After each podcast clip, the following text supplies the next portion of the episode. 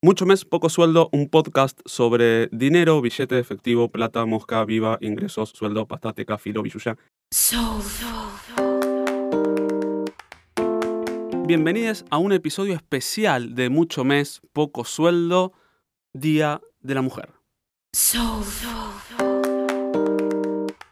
Hoy vamos a hacer un trabajo distinto. Lo que vas a escuchar a partir de ahora son algunos datos que nos ayudan a pensar en esta fecha tan especial. El 37% de las trabajadoras ganan 34% menos que sus pares. 7 de cada 10 de las personas de menores ingresos en la economía es mujer. Del total de personas que realizan las tareas de la casa, el 74% son mujeres y un 26% varones. Nota mental. Esto considerando todos los hogares y seguramente se agravaría la diferencia si quitáramos los hogares unipersonales del conteo y o incluyéramos a las trabajadoras de servicio doméstico.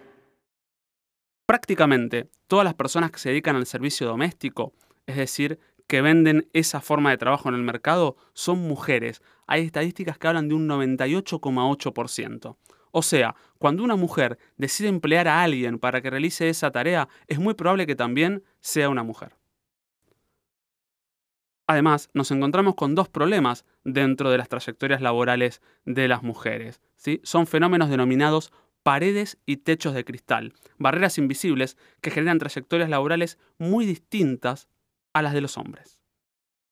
En las empresas, el 72% de los puestos de mando son ocupados por varones, incluso cuando el resto de los puestos del sector, ellas representan el 42% de la dotación. En un informe oficial realizado en noviembre de 2008 por la Superintendencia de Riesgos del Trabajo, señala que en el universo de las trabajadoras asalariadas registradas tienen una brecha que llega al 19% de sus salarios con los hombres. Uno de los factores que explican estas diferencias es la concentración de mujeres trabajando en sectores económicos como comercio, restaurantes y hoteles o servicios sociales comunales y personales que cuentan con promedios salariales más bajos que otras actividades, cuando el prejuicio afecta tu bolsillo. Nota mental. Además, si nos centramos en el sector público, en el Poder Ejecutivo Nacional, las mujeres ganan un 7% menos que los hombres. Hasta hace un año, según un relevamiento del sitio chequeado.com, eh, de las empresas que conforman el Merval 25, solo una tenía una presidenta mujer, era Agrometal, y no había ninguna vicepresidenta en todos los directorios de todas las compañías que integran ese índice. Basándose en datos de la encuesta permanente de hogares y un informe del Programa para las Naciones Unidas del Desarrollo, se señala que de los varones ocupados, el 6,1% se desempeña en puestos directivos, mientras que en las mujeres ese porcentaje es solo del 3,8%. Mientras que de las mujeres ocupadas el 1,4% es jefa, cuando lo chequeamos entre los varones, son jefes el 2,3%.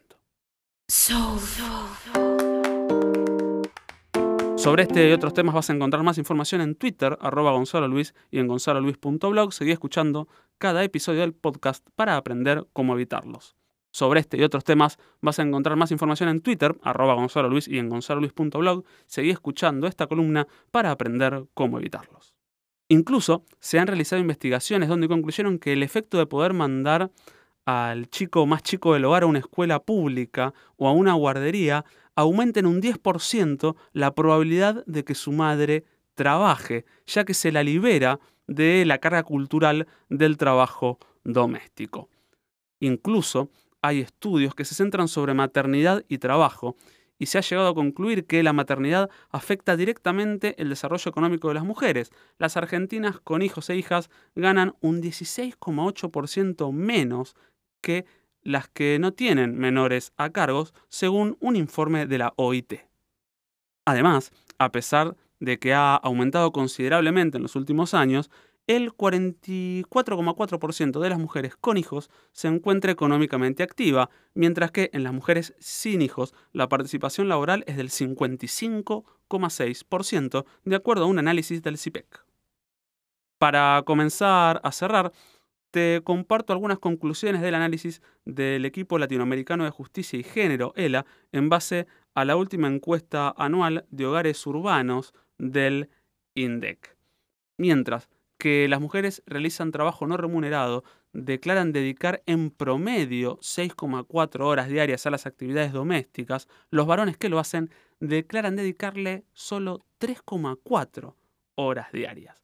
Casi da justo la mitad del tiempo. Además, es clave entender que la tasa de participación de las mujeres, es decir, las que realizan trabajo doméstico, casi llega al 90% contra el 58% de los hombres que declara hacerlo. Las horas de trabajo domésticas no remuneradas de las mujeres aumentan entre los 30 y los 59 años y las mujeres ocupadas destinan 5,9 horas diarias a tareas del hogar.